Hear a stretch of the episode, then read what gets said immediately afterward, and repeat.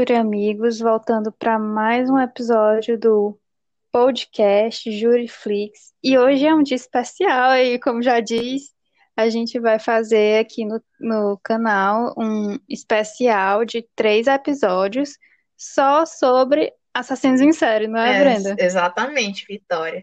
Boa, boa, boa tarde, bom dia, boa noite, depende do horário que você vai escutar o podcast. Mas é exatamente sobre isso. A gente resolveu fazer um especial, que na verdade a gente já tinha cantado essa bola, né, Vitória? Em outros episódios, Sim. que a gente tinha ficado interessada sobre fazer um tema especial sobre isso.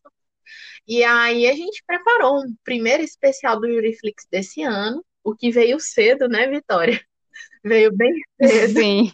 nosso primeiro especial. A gente fez com muito, muito carinho. A gente sabe que é um tema que é muito interessante, muita gente gosta. Aqui na minha casa temos vários formados em serial killers, que o pessoal ama o tema. Eu acho que é um tema apelativo, né? Por ser tão diferente e, e é um tema assim que é um marco da era moderna e também da, da era contemporânea que, que teve esse boom em relação aos serial killers, né? Que na verdade é- essa nomenclatura ela é recente e, e, e o evento não é tão recente assim, né? O nome que veio agora para dar uma classificação. Mas Hum. sempre existiram serial killers. E vamos usar aquela frasezinha bem amável, Vitória. Nós podemos ser qualquer um. Peraí, deixa eu ver se eu resgato bem que é a frase com exatidão. Que é essa frase aqui, depois dessa aqui, vocês não vão nem dormir. Do Ted Bundy. Nós, serial killers, somos seus filhos, somos seus maridos, estamos em toda parte e haverá mais de suas crianças mortas amanhã. Depois dessa, eu não sei nem como é que a pessoa dorme. Sim, você tá com o olho aberto. Vitória quer começar aí o conteúdo que a gente tá empolgada. É, na verdade, essa questão aí dos serial killers é como tu disse, sempre existiu. O que mudou é a questão da ciência. É, os estudos, eles são recentes, os estudos da psicologia, principalmente aí porque no fim da, de, da década de 70 para 90, houve muitos casos serial killers lá nos Estados Unidos. E, de certa forma, eu acho que foi um resultado de todas as guerras que os Estados Unidos se, se envolveu. Teve Primeira Guerra, logo depois Segunda, Vietnã, Coreia. Então, eles tiveram muita gente aí se envolvendo com conflitos muito violentos. E em 1970, né, Sim, é que o FBI vai abrir a questão do perfil profilamento, né, de perfis psicológicos de assassinos, e é aí que vai surgir toda essa ciência da análise dos assassinos, dos perfis. E é por aí que a gente vai é, a começar. gente separou aqui em tópicos, né? Então, o primeiro tópico é o que é um assassino em série? Em Vitória? Mulher, essa é uma pergunta complicada, né? Porque assim, o assassino comum é alguém que, vamos assim, mata uma pessoa, né? Isso é um assassino comum. O assassino em série é, ele, tipo, ele vai matar, mas ele vai matar reiteradamente, tipo, pelo menos, se eu não me engano, tu, tu até pegou o, É, o negocinho do FBI, e- né? Eu vou deixar, eu deixo pra tu falar. Mas ele mata mais de uma vez e tem uma constância, ele faz isso mesmo por prazer. Aí tu dá a definição mais é, correta. exatamente. Então, na verdade, vários especialistas que ana- analisam os assassinos em série, os, os serial killers, é, na verdade, eles não têm um consenso, né? Porque cada um tem uma definição específica. Assim, não, não tem uma exatidão de como eles, eles surgem. Vitória, a gente tinha até visto lá no documentário, né? Achei bem legal. Vitória, qual é o nome mesmo? Que eu até esqueci. É, dentro da mente criminosa, Isso. É, ele, ele fala que um- uma possibilidade é a questão de problemas familiares, né? E aí, Sim, então, são vários fatores, né, que podem motivar os assassinos em série. E o FBI foi um dos primeiros a trazer um, um conceito em relação a isso. É, o FBI A ação de um assassino em série seria marcada por três ou mais eventos separados em três ou mais locais distintos, com um período de calmaria entre eles. Então, seria esse, esse o, assassino ele teria um time, né, para antes de, de, retomar o ciclo novamente. Só que esse conceito do FBI ele, ele tem duras críticas, porque ele é muito abrangente. E, e essa parte em específico que fala assim, três ou mais locais distintos. Mas a gente sabe que tem muito serial killer que matava assim, tipo, no galpão de casa. E uma porrada de Sim, que ele. É, essa ideia que, que ele vai matar em lugares espaçados é um pouco. Tipo, existiram assassinos, tipo o Bundy, que ele matava em diferentes estados, mas a maioria eles ficam só naquela zona de conforto dele, onde eles conseguem controlar a vítima, conseguem controlar tudo. É até um dos fatores que, que dá muito prazer ao assassino é a capacidade dele de controlar, de se, se, se pôr numa posição onde ele é o dominador. Exatamente. Que já remete ao passado deles, né? Que muitas vezes a questão dos problemas familiares, né? uhum. né? Que os estu estudiosos dizem que eles vêm de, de famílias disfuncionais. Geralmente, quando é um assassino sexual, Sim. né? Ele vem de uma família com uma mãe dominante, um pai ausente. E geralmente eles sofreram abusos na infância, uhum. né? Eu, eu tava brincando com a mamãe, fazendo as brincadeiras de muito de mau gosto. Foi pra mamãe que ainda bem que, eu, que eu, eu sou o fator recessivo dessa história. Ela ficou com tanta raiva. Falei, mas eu sou o fator recessivo, era pra mim ser um serial killer. O papai e a mamãe ficaram olhando assim pra mim, ele, é mesmo. Ainda bem que eles admitem mesmo. E aí, piadas à parte. É, então, é, sobre essa questão do, do, do, do conceito, eu acho que se a gente for relacionar com o direito brasileiro, a gente vai se assustar. A missão desse episódio do podcast é assustar vocês, pequenos tupiniquins. Porque vocês vão ver como a gente não tem suporte nenhum. Aliás, que não é surpresa, né? Brasil. Mas a gente ainda não tem. Assim, peguem a noção de suporte que vocês acham que tem. Agora reduzam ele drasticamente. É esse o que a gente realmente tem, não é? Então, assim, é, a questão é. de. A gente tem especialistas no Brasil, temos sim, muito bons, mas a questão é todo o aparato e a questão do nosso Código Penal, e a gente vai falar sobre isso depois. É, em relação aos assassinos em série, ou serial killers, a gente precisa ter um, um, um pequeno cuidado, porque não existe só assassinos em série, nós temos várias terminologias para diferentes tipos de assassinos, né? Dependendo de como eles agem, de como o crime é feito, se eles querem ou não ser capturados. E, e é dentro dessa, dessa classificação agora que a gente vai trabalhar em cima.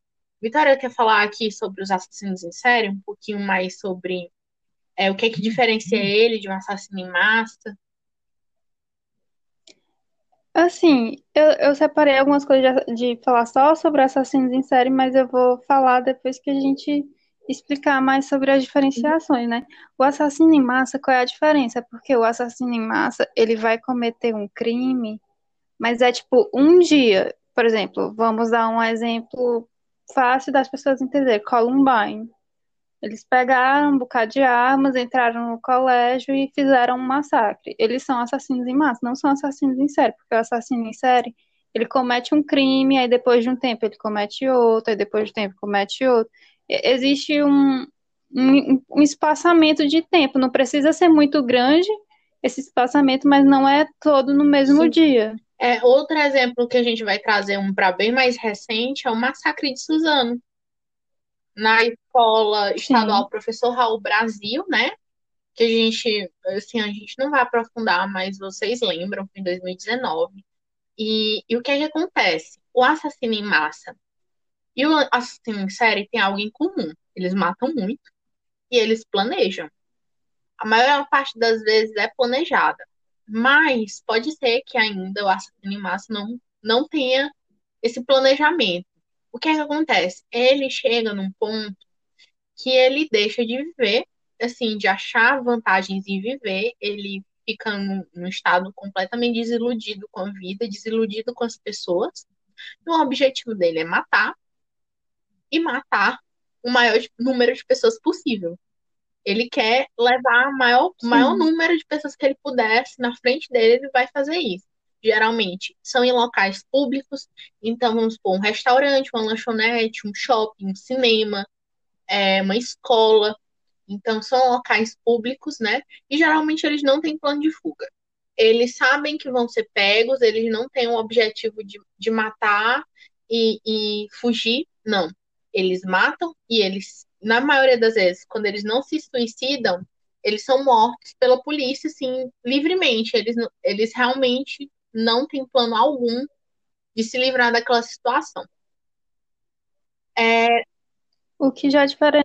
já diferencia da questão do terrorismo, Isso. né? Porque o, o terrorismo, eles matam por uma ideologia, né? Isso, assim. justamente. É, a, e justamente, Vitória tocou num ponto importante, é justamente essa mesma a diferenciação. Os assassinos em série eles vão planejar, eles não pretendem ser pegos. Assim, a cabeça deles ninguém nunca vai entender 100%.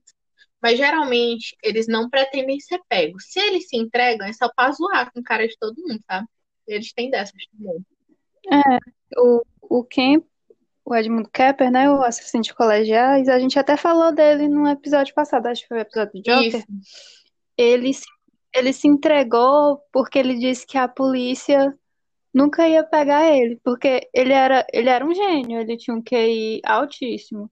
E ele percebeu que a polícia nunca ia pegar ele, ele decidiu se entregar. Então, tem esse zoeiro, né, da história. Então, mas, mas geralmente É. eles não pretendem ser pegos, né? E, e os, os crimes em si têm forte teor de sadismo e cunho sexual. E ou cunho sexual, né? Mas na maioria das vezes tem sim a questão da sexualidade muito forte. E, É até uma das características. oi, pode falar, Ah, desculpa. É até umas, uma das características do, do assassino em série é a questão da parafilia, né? Porque como muitos deles sofreram abusos sexuais também, né? Por exemplo, o John Wayne Gacy, que era o, o palhaço assassino, ele sofreu, ele foi abusado sexualmente.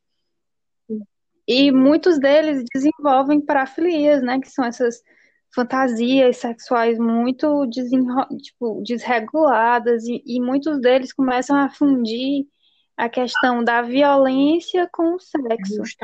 E, e é, e é daí que vem, começa a, a fundir essas ideias e vai resultar em, daqui a alguns anos em um, um assassino totalmente louco, que nem o Bundy, que sequestrava, estuprava, desmembrava e matava, né? Tipo, as. Exatamente.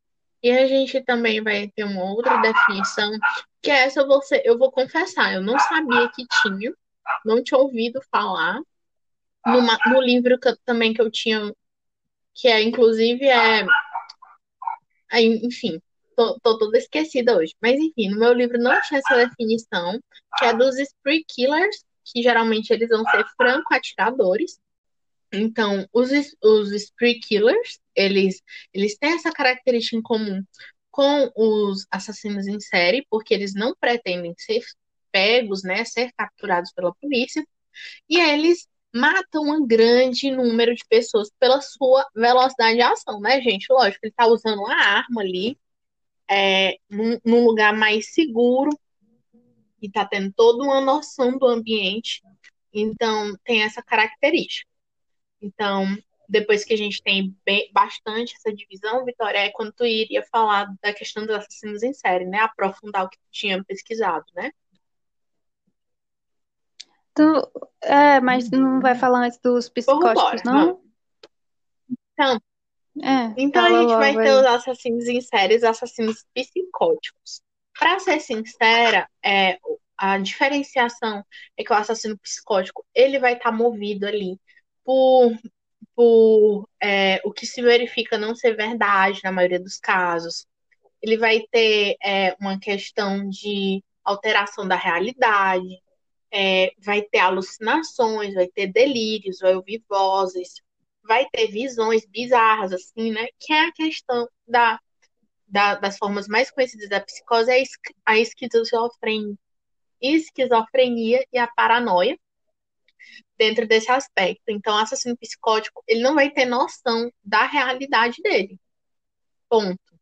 O assassino em série, na maioria das vezes, ele sabe sim é, a realidade dele, na verdade.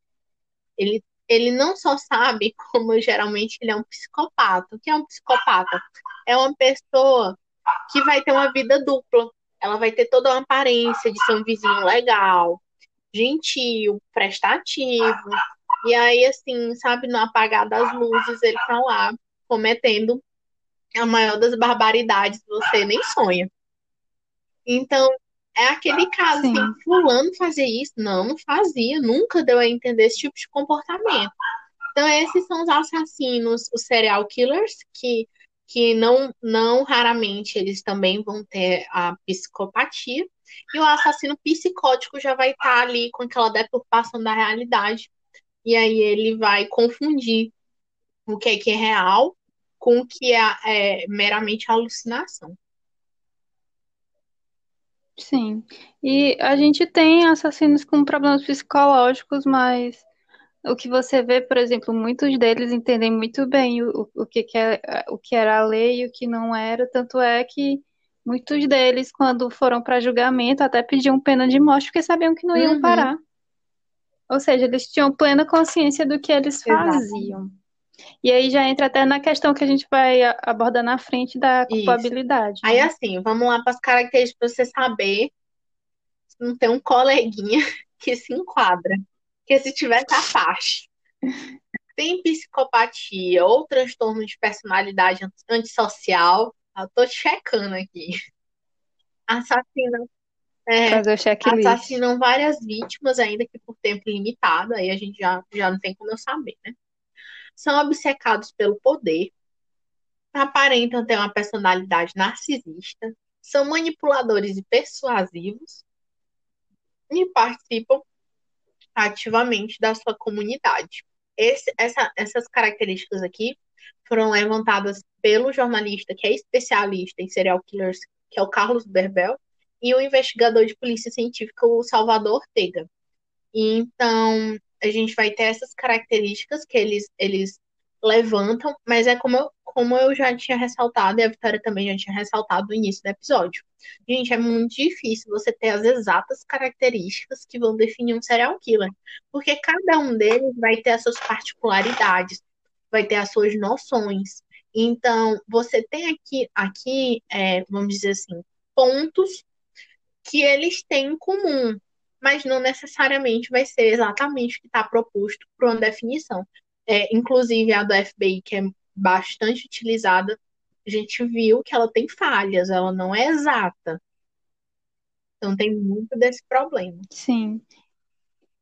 Na verdade, toda essa a questão da ciência e que estuda os assassinos em série ainda é muito iniciante, porque não, não existe assim um conceito. Por exemplo, quando a gente fala do do que vai, tipo, fazer uma pessoa virar um assassino uhum. em série, né? Existem alguns que falam do, dos fatores biológicos, que a gente vai tratar mais, já já, e também as pessoas que falam dos fatores da infância, né? Que foi o que eu falei, a dinâmica familiar de uma família que não disfuncional, uma mãe dominante, um pai ausente, as relações dos pais muito, muito conturbadas, porque a criança, ela aprende a ter empatia pelo, ela observando os pais, começando a ver o relacionamento dos pais. Quando ela vive em um ambiente extremamente ali deturpado, é muito complicado ela começar a criar empatia pelos outros. E a empatia é que vai fazer ela ter sentimento pelas outras Sim. pessoas, né? Tanto é que em 1960, né, surge aí a tríade McDonald, que é quando ele vai falar sobre a tríade do assassino em série, que seriam três características que todos os assassinos em série teriam. Só que hoje em dia a gente sabe que essa tríade, assim, não se aplica a todos os casos. Não é porque a pessoa tem aquilo ali que ela vai ser um assassino em série. Tem assassinos em série que não apresentavam isso. Mas alguns realmente tinham, né? Que era a questão de fazer xixi na cama até uma Sim. idade elevada, atear fogo em objetos durante Uhum. a infância e É. matar animais. Rapaz, crueldade eu tava animais. vendo no Twitter um caso de uma menina que falou assim: a minha irmã, ela fura o olho das bonecas e ela fica hum, é, caçando conversa com, com os animais, né? Aí o pessoal comentando: ah, então, parabéns, sua Terapia. irmã é um serial killer. Eu fiquei, hum, porque são fatores realmente que são demonstrados desde a infância. Que assim, gente, você tem que tomar, você tem que ficar muito alerta. Sendo um pai, sendo uma mãe, você tem que ser assim, muito tapado para não ver que a criança está tendo um comportamento ali, é, vamos dizer, no mínimo, no mínimo estranho, Estranho. no mínimo não convencional. Porque maltratar animais é, exige bastante requintes de frieza. Sim. E, é, por Uhum. exemplo, o Bundy, né? Existe uma história sobre o Ted Bundy que quando ele tinha três anos, ele pegou várias facas e espalhou pela cama onde tinha uma tia dele dormindo e ficou acordado do lado esperando ela acordar. Aí quando ela acordou, que se Uhum. assustou com as facas, né? Espetando ela, ele ficou rindo.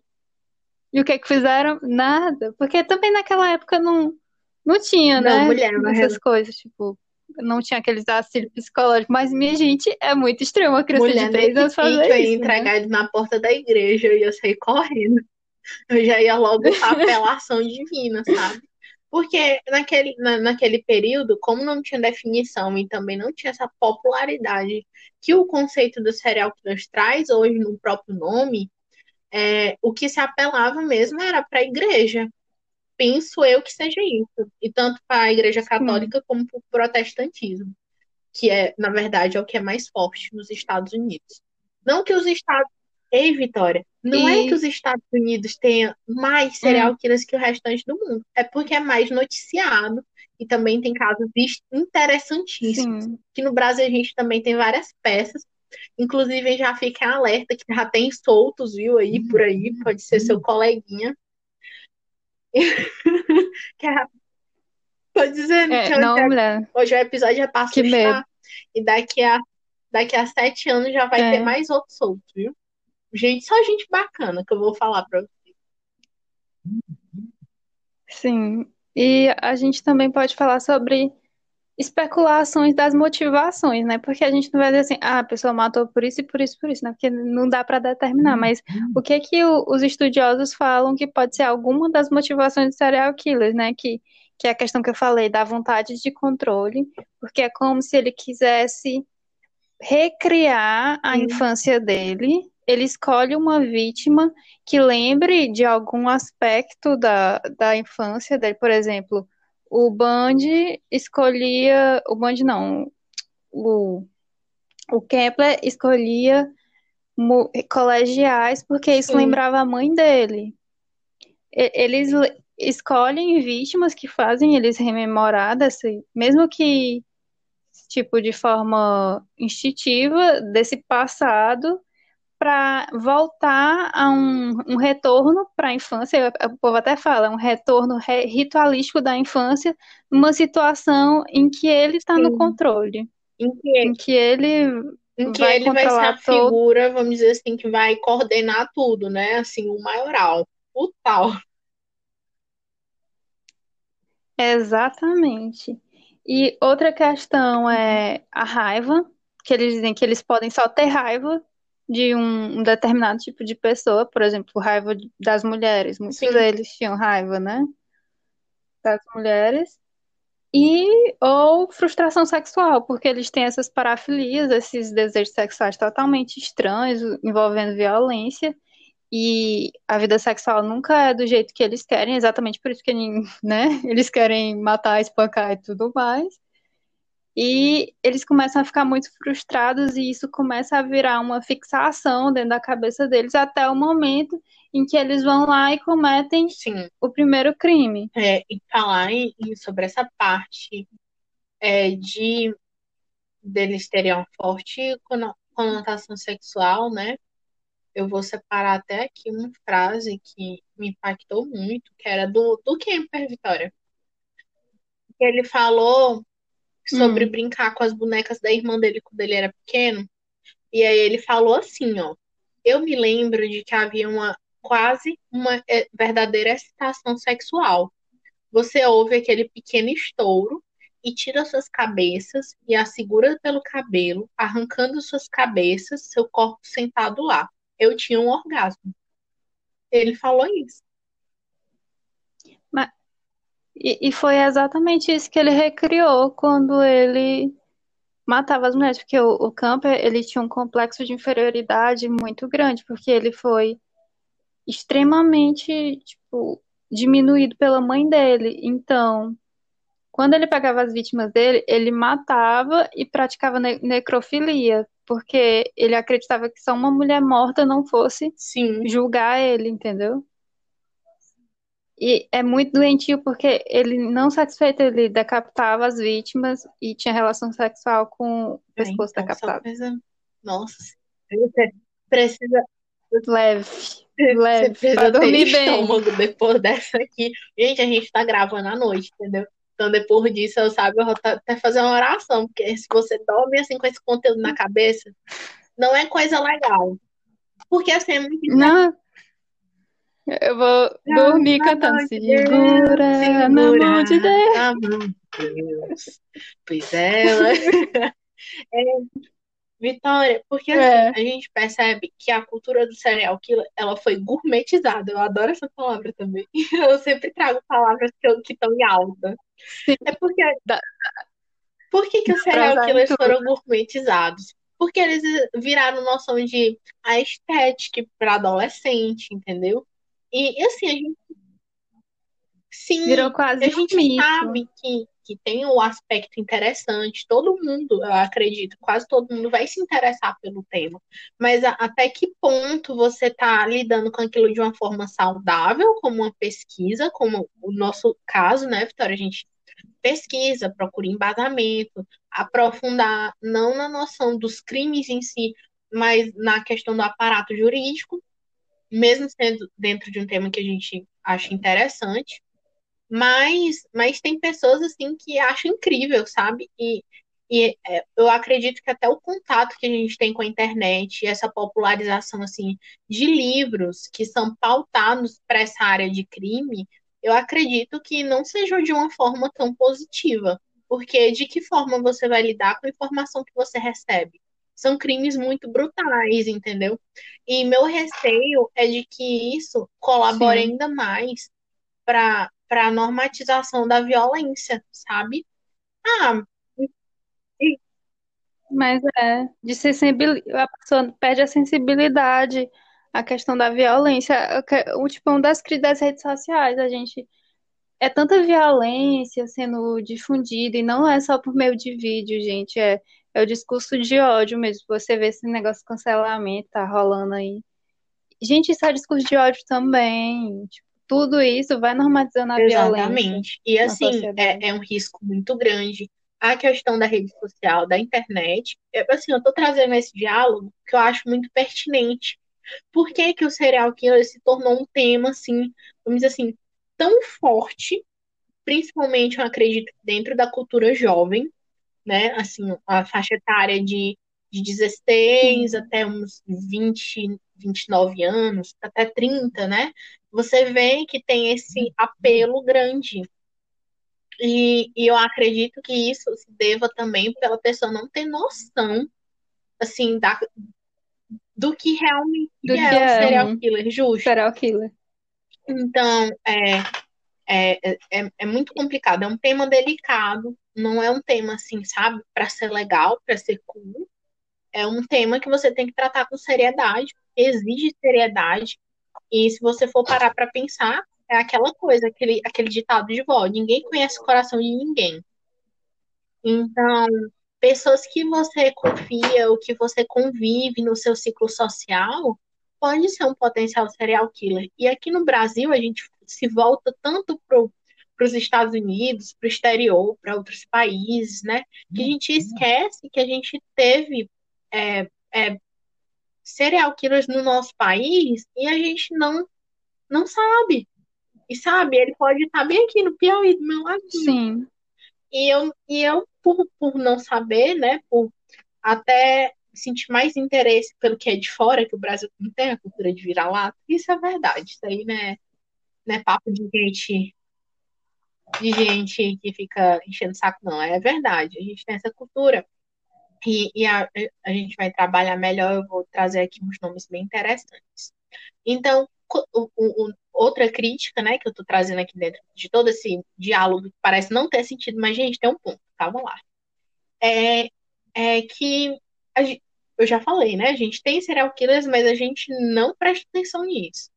E aí a gente vai entrar num ponto bem delicado, que é, o, é em relação ao direito brasileiro, especificamente direito penal. E é um direito eu sou apaixonada pelo direito penal, é uma das minhas áreas favoritas de estudo, mas não é completo. E quando se trata de serial killers e assassinos em série, ou assassinos seriais, é assim, é bastante preocupante o nível de, vamos dizer assim, de. Como é, Vitória? De defasagem, de é o déficit mesmo, porque a nossa lei, né, a questão da tratar, tratar um, um assassino em série, alguém que tem um transtorno social, como um criminoso comum é muito arriscado, porque essa pessoa vai passar um tempo presa e depois vai ser solta de novo só para cometer a mesma coisa. Exatamente. Basicamente é isso. Como, como uma das características dele, né? Eles não, eles são sociáveis, eles são manipuladores, eles sabem é, usar o poder de convencimento a favor deles. Então, em determinado momento, se der na telha dele, eu vou falar, eu vou convencer todos aqui, todos os idiotas, vou fingir que eu tô incrivelmente bem e vou sair daqui e vou voltar a matar todo mundo e ninguém vai me pegar.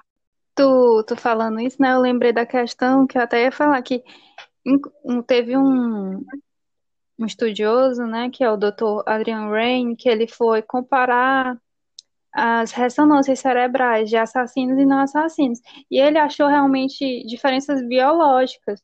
E uma delas, tu falando aí a questão uhum. do controle, né, de ser manipulador, é porque ele fala que os assassinos em série, ele tem, eles têm mais controle no, parece que é no córtex pré-frontal, pré-frontal que é onde tem a maior parte da atividade do controle do comportamento. Então, um assassino em série, que é um assassino em série, ele não vai ser uhum. tipo um assassino desorganizado, que ele vai cometer o ato assim no impulso. Não, ele vai planejar, ele vai idealizar a situação. E ele, eles são pessoas extremamente controladas. Então, as, as ações deles são bem planejadas. Não é que todos sejam gênios, não são, gente. Não, não tem esse negócio de todo assassino ser um super uhum. gênio, não, não tem mas eles vão ter um maior controle, um maior cuidado com essas ações deles. E ele fala também que, que eles têm uma menor área, tipo, um, uma menor atividade cerebral na amígdala, que é 18% menor, que é onde Sim. tem a, a, questão da empatia, e também na questão de, do processamento de emoções, que é, é menor também. É, e Vitória, essa questão do, do das características biológicas achei interessantíssimo. Essa questão do controle é uma questão muito séria, porque se você for parar para pensar, nós seres humanos, que emotivos, né? Nós seres humanos, a maioria de nós somos movidos por emoções, né? Eu particularmente sou manteiga derretida, então eu até costumo brincar dizendo assim, qualquer pessoa me leva no papo. Porque se for apelar pro emocional, eu já tô chorando, extremamente compadecida com a história da pessoa. Eu seria uma vítima muito fácil, resumindo. então, é, é bastante delicado. É que e no Brasil, a gente tem essa noção Sim. que dentro da prisão, uhum. ou você tem a limitação da liberdade, ou você vai para uma espécie de reabilitação para ser reinserido na sociedade, né? eles chamam de de educar, de reinserir, de fazer toda essa parte de ressocialização. Mas serial killers, eles não têm como serem ressocializados. Eles não têm, é, é, eles não podem, na verdade, eles não devem, mas é o que acontece aqui. Ou eles. É porque é. aquilo é o que ele é, né? Essa pessoa, assim, meio que fria, sem sentimentos, que gosta e da, da dor que ele provoca no E. É, é e assim, é. né? No Brasil, assim, nenhuma surpresa, mas não tem a legislação específica para falar dos assassinos em série. Então, eles vão ser tratados ali dentro de um nicho de criminosos comuns, né? Sim, pode falar. Ou no, ou no caso, se, se de, por exemplo, se, vamos dizer assim, a defesa Uhum. alegar a tese de insanidade, né? Ele vai cumprir medida de segurança em um hospital psiquiátrico, que, a meu ver, ainda seria um pouco melhor do que botar numa prisão comum, porque, pelo menos no, hos- no, no hospital psiquiátrico, que a gente deveria ter um, tipo, um lugar só para esse tipo de criminoso, mas nós não temos aqui no Brasil, gente, não existe. Nos, nos Estados Unidos existem os manicômios ter, né? judiciários, aqui não tem. Vamos entrar na E- polêmica? Era pra ter, mas Então, nada de novo, né? Que aqui as coisas não funcionam. Aí, porque assim, se você tá lá em medida de segurança, você é analisado pela junta médica. A junta médica vê que você não pode como um assassino em série, né? A pessoa vê que ele tem um transtorno antissocial. Então, eles não vão liberar aquela pessoa, aquela pessoa vai É, continuar lá. justamente. Então, é, a Vitória vai falar justamente sobre a imputabilidade, né? Se é imputável, semi-imputável ou inimputável. Então, o serial killer, ele não é consideradamente considerado assim plenamente inimputável, né? Ou seja, ele, ele não, não é que ele não tenha noção nenhuma do que está acontecendo, ele tem noção, então ele, ele se adequa ali melhor no semi-imputável, né? De acordo com o Código Penal, né? De acordo, trazendo aqui à luz do que é vigente aqui no nosso país, né? Então, é como a Vitória falou, mais eficiente seria a Hum. medida de segurança, né? Mas por que que isso não não, não, não é tão aplicável, né? Porque a medida de segurança, talvez, depois de um tempo, ele consiga sair, né, Vitória? Passando ali pelo, pelo crivo. É, consegue ludibriar a junta médica Pois e é. sair. Quem Já. sabe, né? E, ac- e acontece Aconteceu, mesmo. né? Então, é, então a gente vê que, nesse caso, é, não é uma doença mental, é um transtorno que, que não tem como ele se, se ressocializar. Não tem como essa, esse, essa pessoa, esse indivíduo, voltar para a sociedade. Então, dentro disso tudo, a gente Sim. tem, vai ter casos famosíssimos, né? Eu espero que a gente, acho que a gente explicou bem interessante, assim, é, sobre o que seria o serial killers.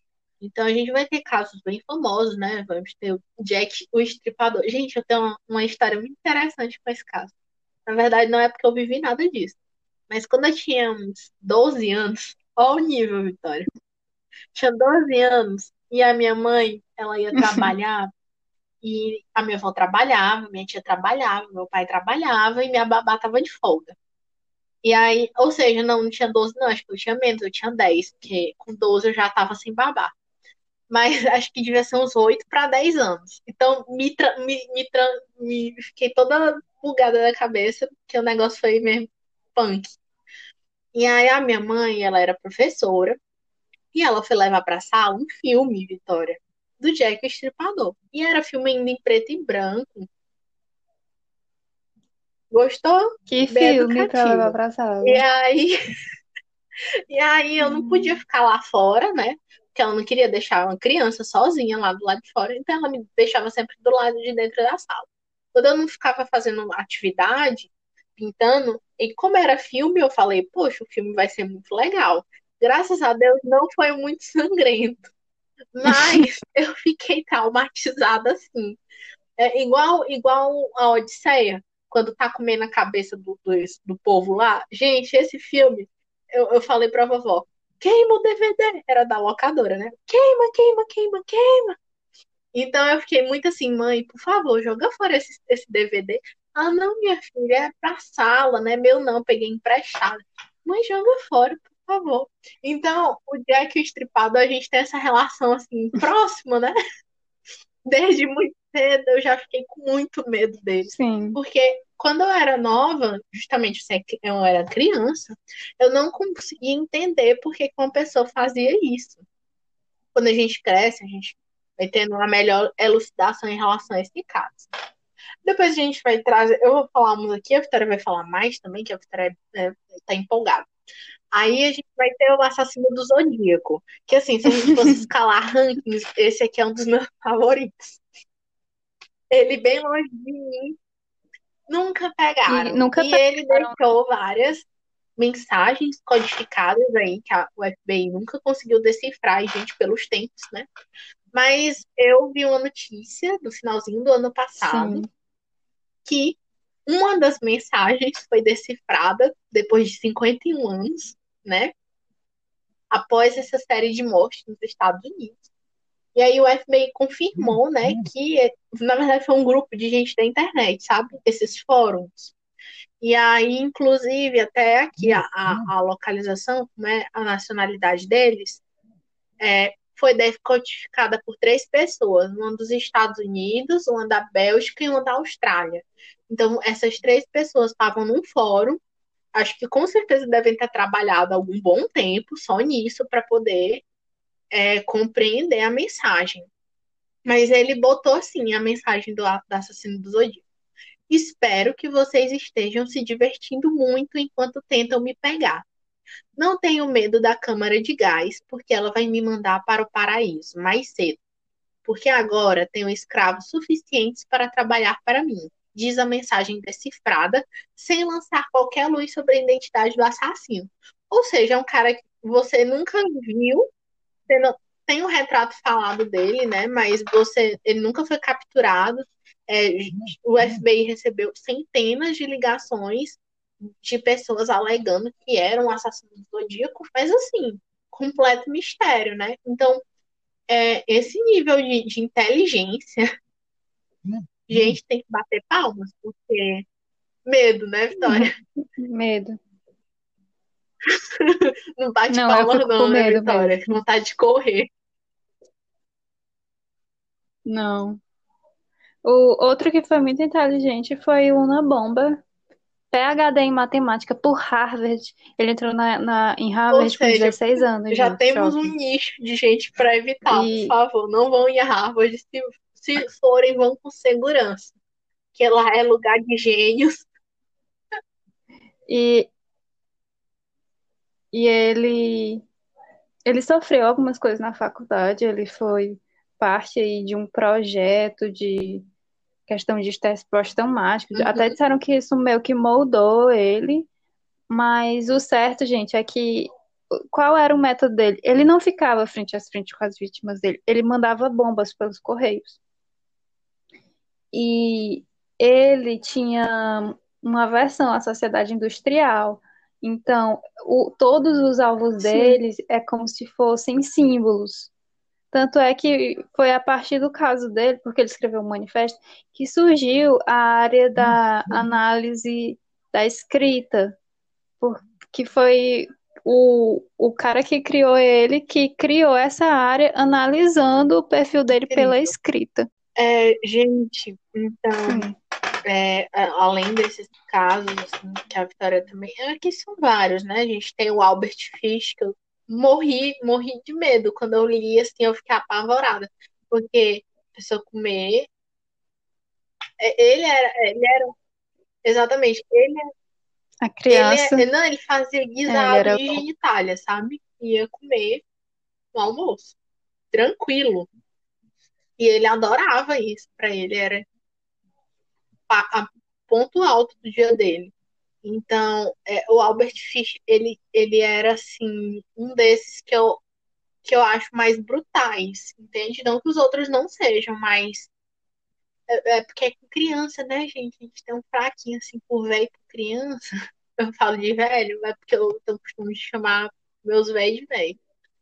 Então, ele tem essa, essa característica dele, A gente também tem várias mulheres serial killers. Se eu não me engano, também, estimativamente, Sim. a, a, o serial killer que mais matou pessoas é uma mulher. Vitória sabe? É a Condensa Battery. Ela. A Condensa Sangrenta, né? Que o povo chama. Ela matou. Dizem. Uhum. Estimativa diz que ela matou mais de 600 pessoas. É, e, e na maioria das vezes mulheres, que era pra fazer ali o, o spa dela, né? É, se banhar com sangue. Gente, é umas E coisas assim, assim um muito período de travosas. 1500 e umas cacetadas. E, e, e você vê que, Sim. como eu falei, como a gente falou várias vezes, não é uma questão nova, mas é, o nome dela era Isabel Bartori, Vitória. Ela era da Hungria. É, possivelmente mais de 650 pessoas, principalmente mulheres virgens. Ainda tinha essa. A, a bicha era Depois dela, a louca, gente vamos vem uma ali da. A gente tem o, o Pedro Alonso Lopes, né? Que é o, o monstro dos Andes, que, que ele, ele cumpriu os 16 anos de pena máxima e foi libertado em 1998 e nunca mais foi visto. Dica aí pra vocês, pessoas. Dica. Então, depois que ele foi libertado, ninguém nunca mais ouviu falar deles, mas a estimativa também é de, assim, das vítimas comprovadas foram 110, mas vítimas possíveis mais de 350. Daí você tem um, um norte, né, de, de quantas pessoas foram. Aqui no Brasil a gente tem o Pedro Rodrigues Filho, essa pessoa super gente boa, que é o Pedrinho Matador, que ele foi solto em 2018, tá, gente? Hum, Tá solto. Soltíssimo. E a estimativa é de mais de 148 mortos, sendo que 127 já foram comprovados. E tem vários aqui, tem, tem serial killer da China, tem, tem serial killer da Rússia, da Alemanha, né? Indonésia, África do Sul. Porque é aquela questão não é a, é a limitação de espaço, a dificuldade é você ter uma noção exata de, de, de, de que aquela pessoa está atuando. Porque, assim, aqui no Brasil, por exemplo, pode até existir um serial killer e a pessoa vai confundir com a questão totalmente de, de briga de gangues, Vitória, sabe? Sim, eu, eu também vi um. Eu tava assistindo seriado, né? E ele fala que pra se pegar um serial killer, ou o serial killer Uhum. precisa cometer um vacilo mesmo, ou então a polícia tem que dar sorte, porque é muito complicado. E, por exemplo, se eu não tiver um serial killer que tem uma assinatura, eu nunca vou perceber que os crimes aqui no estão Brasil, conectados. que é um país tão violento assim, né? É um país violento. E então, como tem toda essa questão do tráfico ser bastante forte no nosso país, é, a gente sabe que, por exemplo, Vitória, a mulher da caixa, vítimas de gangue que, que... Olha, gente, eu encontrei, eu encontrei a mulher, ainda bem que eu não cheguei a ver, porque eu fechei os olhos.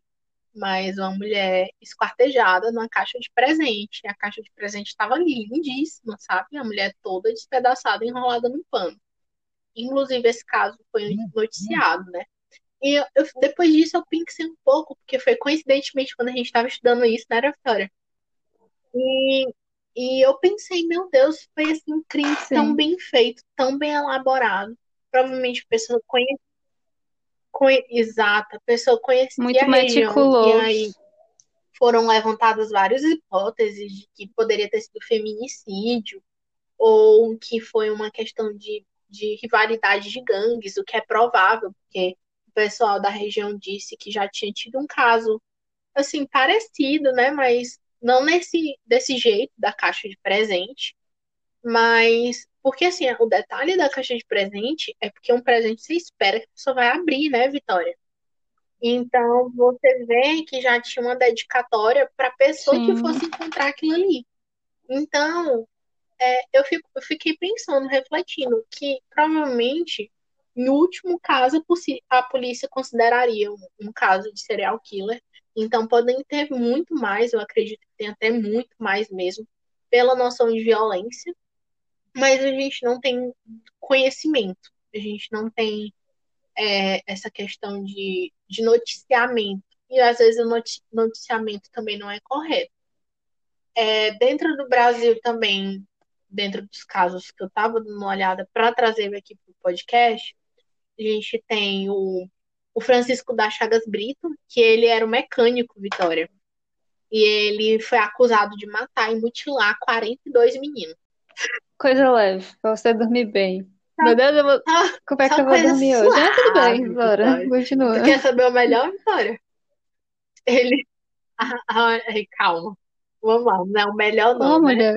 Tá, não é o melhor não, não mas saber, esse não. caso aconteceu entre o Maranhão e o Pará. Inclusive, o... tu falando aí, eu lembrei o Chico do Picadinho, uhum. ele tinha sido preso por um assassinato, se eu não me engano, foi ele.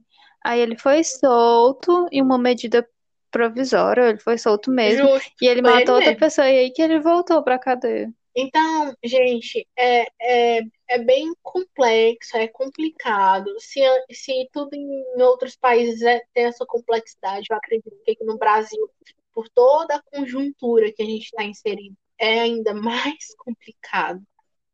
Porque é um país assim que não tem tantas oportunidades para quem é de base, né, Vitória? E, e aí isso dá margem a muita coisa.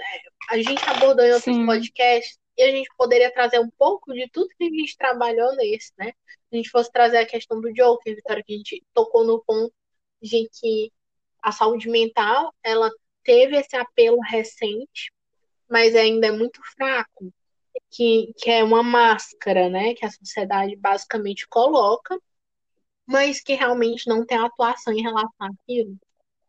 E, e a gente pode aplicar aqui, então, é, a questão da, da violência parental, do controle parental, que é forte na nossa sociedade, que é, ainda é muito patriarcal, Sim, a, a questão também da proteção da criança, a gente precisa ter um, uma, um sistema que proteja as crianças dessa violência. E lembrar, gente, que eu falei de fatores biológicos, mas os cientistas mesmo dizem que fatores biológicos não são determinantes. O que vai determinar, por exemplo, você pode ter uma predisposição, mas a sua vivência não te predispõe àquilo. Então você não vai virar um assassino sério. Mas, vamos dizer, pega uma pessoa que tem, já tem uma predisposição, joga ela num ambiente onde ela vai ser criada cheia de humilhação, sendo maltratada, aí pode resultar nisso.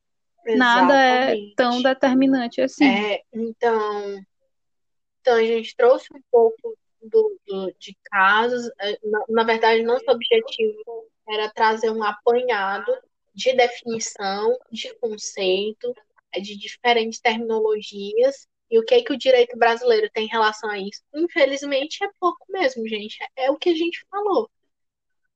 É, vocês não vão achar nada complexo.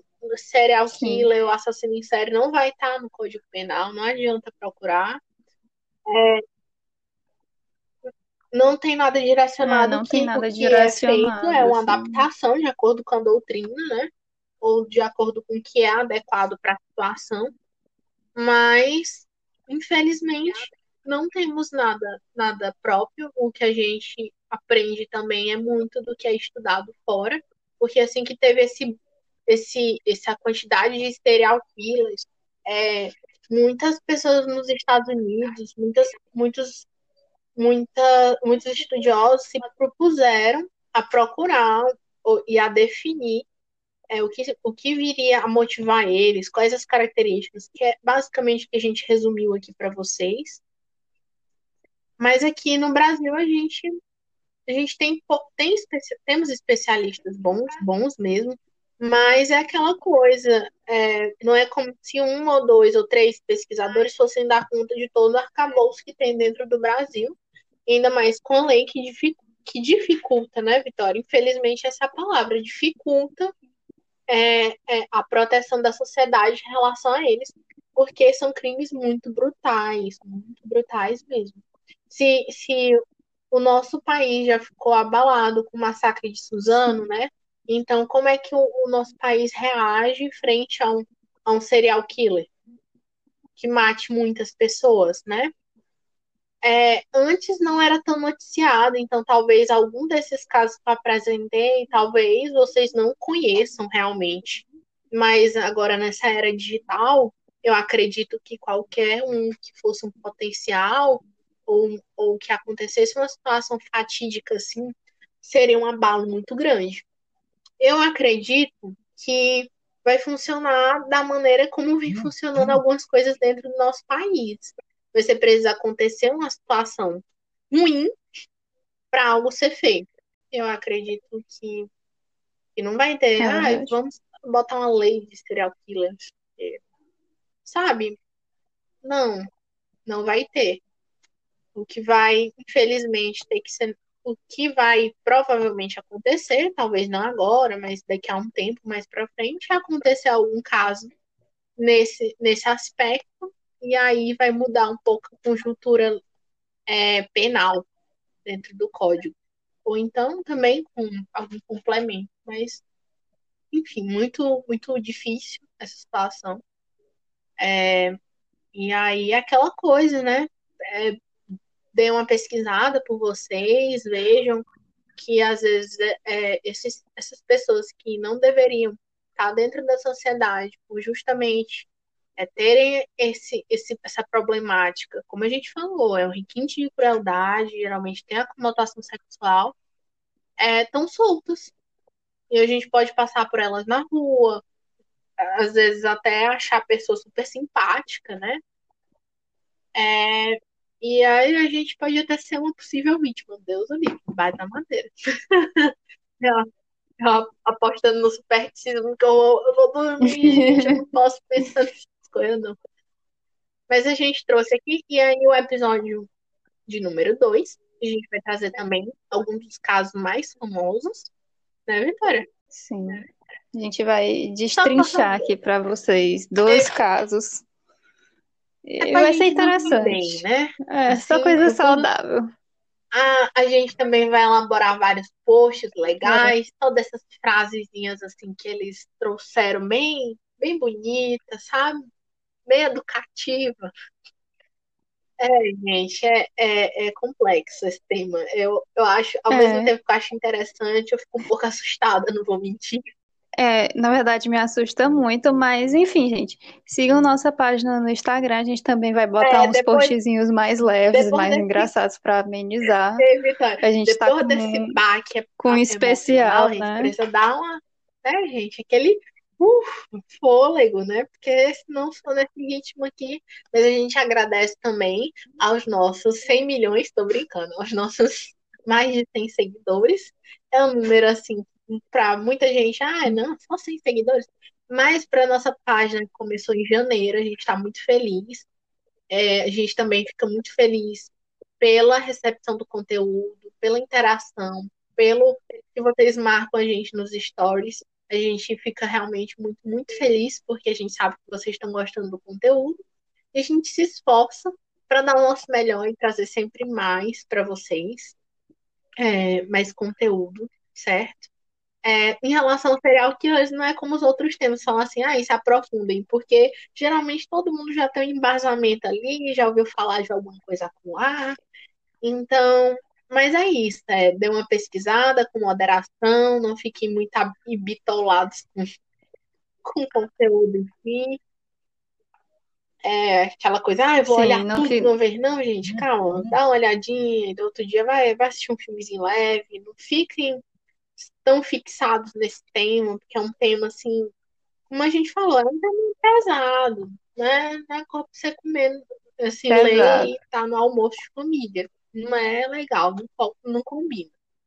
Mas a gente realmente está muito feliz pelos nossos 100 seguidores. Quando a gente chegar aí nos 200, 300, a gente pode ver, pensar em uma coisinha especial, né, Vitória? Um brindezinho, uma coisinha para agradecer. A gente vai pensar em coisas aí para para retribuir o carinho que a gente recebe. Então é isso, né, Vitória? Hoje. é isso. Até daqui a 15 dias com mais um episódio do especial aí. Até a próxima. disse assim, não, ele foi mulher, condenado tá a chegando perto de casa. 385 anos de prisão, né? E, e assim, a- a- o tipo de morte dele, ele emasculou 42 meninos. Então, brutal mesmo. 42 crianças dentro desse, desse paro dele, é incrível. É, a gente também vai ter aqui o maníaco do parque, já ouviu falar, Vitória? Dele matou 10 mulheres, estu- estuprou outras Já. 9. Ele atacava ali no parque em São Paulo, né? Ele atraía. Tipo, ele falava, ah, vamos tirar uma foto, você vai virar modelo, sabe? Funcionava como um olheiro, mas ele estuprava e asfixiava as vítimas. Sim. A gente vai ter também um, um rapaz muito, muito gente boa, que é o Chico Picadinho, só pelo nome você vê, né? Vamos ter o maníaco de Guarulhos, que ele foi preso aos 19 anos, Vitória. Suspeito de estuprar e matar 50 mulheres. 19. E muito cedo. Ou Só que seja, ele nem começou a matar muito cedo. foram comprovados mesmo. Então a gente fica aí na dúvida se realmente foi esse número inteiro ou não, né? Mas são casos assim bastante bastante assim, como é que eu posso dizer? Que saltam aos olhos, né? Em relação ao nosso país. E aí lembrando que, se eu não me engano, vamos ver aqui qual foi. Sim. É, um deles aqui vai ser solto em, em 2028. Eu acredito que seja o, o, o mecânico que mutilou as crianças. Se eu não me engano, é ele. E outros já foram soltos também. Então, é aquilo, né? Muito complexo, é muito complicada a, a legislação brasileira para dar conta do que acontece em relação a serial killers. Eu também não vejo perspectiva de melhora,